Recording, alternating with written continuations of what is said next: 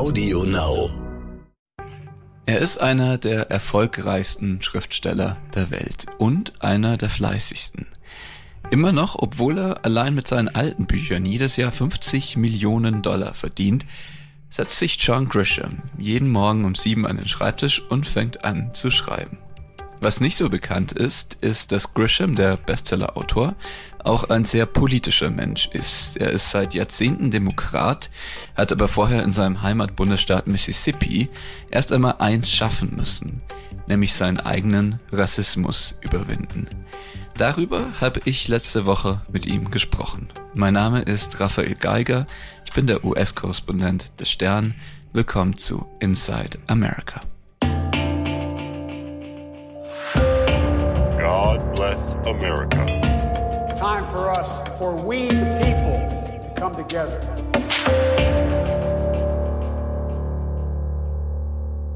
John Grisham ist jetzt 66 und er ist sich, wahrscheinlich ist das der Kern seines Erfolgs, immer treu geblieben. Er hat seit Ende der 80er Jahre immer Justizromane geschrieben. Fast immer geht's bei ihm um Verbrechen und Gerichtsprozesse und fast immer auch im selben Setting, nämlich einer kleinen Stadt in den Südstaaten.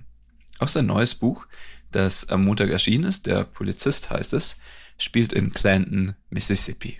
Darin kehrt Grisham zurück zu seiner allerersten Hauptfigur, dem Anwalt Jack Brigance. Es ist ein Held aus Die Jury, in der Verfilmung gespielt von Matthew McConaughey. Im neuen Buch geht's um einen Mordfall im Jahr 1990. Und zwar erschießt damals ein 16-jähriger Junge den Freund seiner Mutter, einen Polizisten und einen Trinker, der die Familie tyrannisiert und die Mutter bewusstlos geschlagen hat. Und die Frage ist, bekommt der Junge, wie es damals noch möglich war, die Todesstrafe? Jack Brigance, der Anwalt, hatte damals deutliche autobiografische Züge, denn Grisham war selbst einmal Anwalt in einer kleinen Stadt in Mississippi. So fing er an und wie ihn die Arbeit damals als Anwalt in der Kanzlei verändert hat, das erzählte er mir.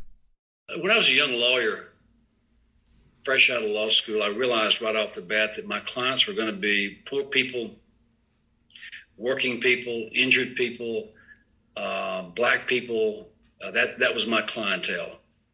And als junger Anwalt, sagt er, habe er fast immer kleine Leute vertreten. Arbeiter, Benachteiligte, viele schwarze Mandanten hatte er und auf der anderen Seite stand meistens jemand Großes. Eine Versicherung, ein Unternehmen, der Staat. Das habe ihm geholfen zu verstehen, sagt Grisham, was diese Leute durchmachten und wie schlecht sie oft behandelt wurden. Mit Gerichtsprozessen in den USA ist es vielleicht noch mehr als in Deutschland so, dass sie viele gesellschaftliche Probleme, Konflikte spiegeln. Dass eben doch nicht alle vor dem Gesetz gleich sind, dass die Hautfarbe eine Rolle spielt. Der Rassismus der Justiz, das ist ein Riesenproblem immer noch. John Grisham, der Weiße aus den Südstaaten, er lebt jetzt auf einer Farm in Virginia, ist einer, der sich mit seinem eigenen Rassismus auseinandergesetzt hat. So hat er mir von seiner Kindheit erzählt. I grew up in a very strict Southern Baptist, fundamentalist, racist world. I was born in 1955. I'm 66 years old. The first schools I went to in Mississippi were all white.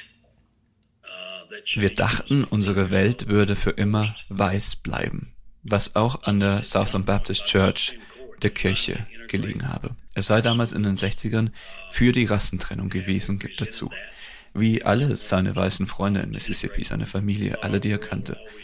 Der oberste Gerichtshof habe sie quasi mit vorgehaltener Waffe dazu zwingen müssen, die Schulen zu mischen, zu integrieren. Das war seine Antwort auf meine Frage, ob das eigentlich gehe, den eigenen Rassismus zu überwinden. Denn darauf kommt es ja letztlich an. Man kann natürlich Gesetze verändern, man kann versuchen, gegen die Benachteiligung zu kämpfen, aber letztlich ist es ja an jedem Einzelnen, Grisham hat es bewusst versucht oder er sagt, er versucht es immer noch, darüber hinwegzukommen. Er sagt, er habe sich von seiner damaligen Kirche entfernen müssen. Er ist weggezogen aus dem tiefen Süden nach Virginia. Immer noch Süden, aber nicht ganz so tiefer Süden. Er sagt, er sei fast angekommen, fast am Ziel, den Rassismus aus sich herauszukriegen. Den Rassismus, mit dem er aufgewachsen ist.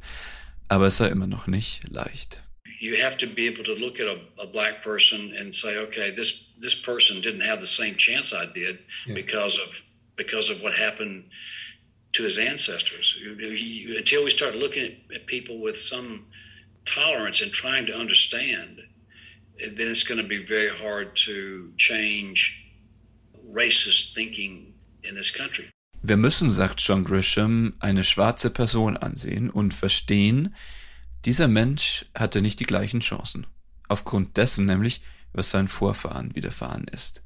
Wir müssen Menschen mit Toleranz begegnen und versuchen zu verstehen, sonst wird es schwierig, das rassistische Denken zu ändern.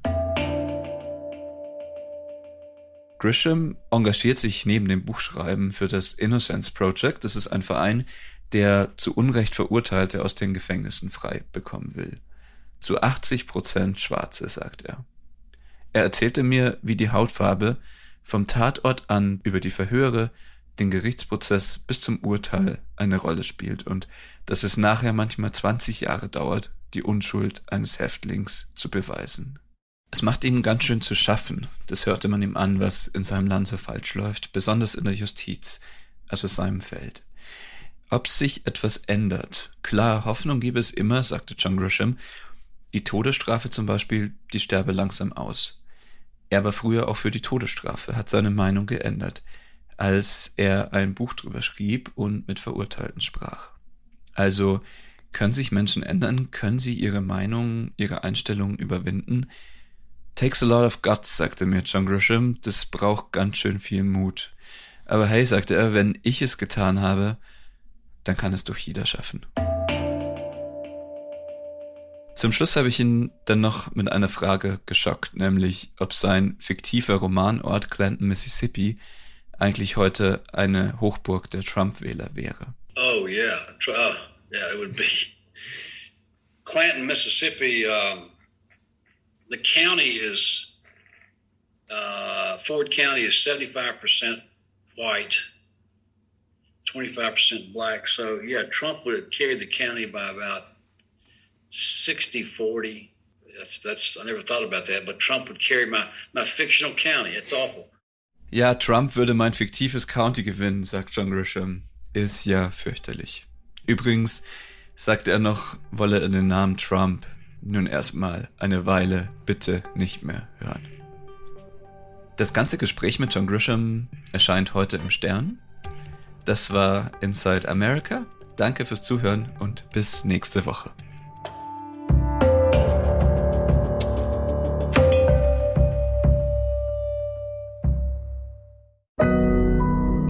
Audio Now.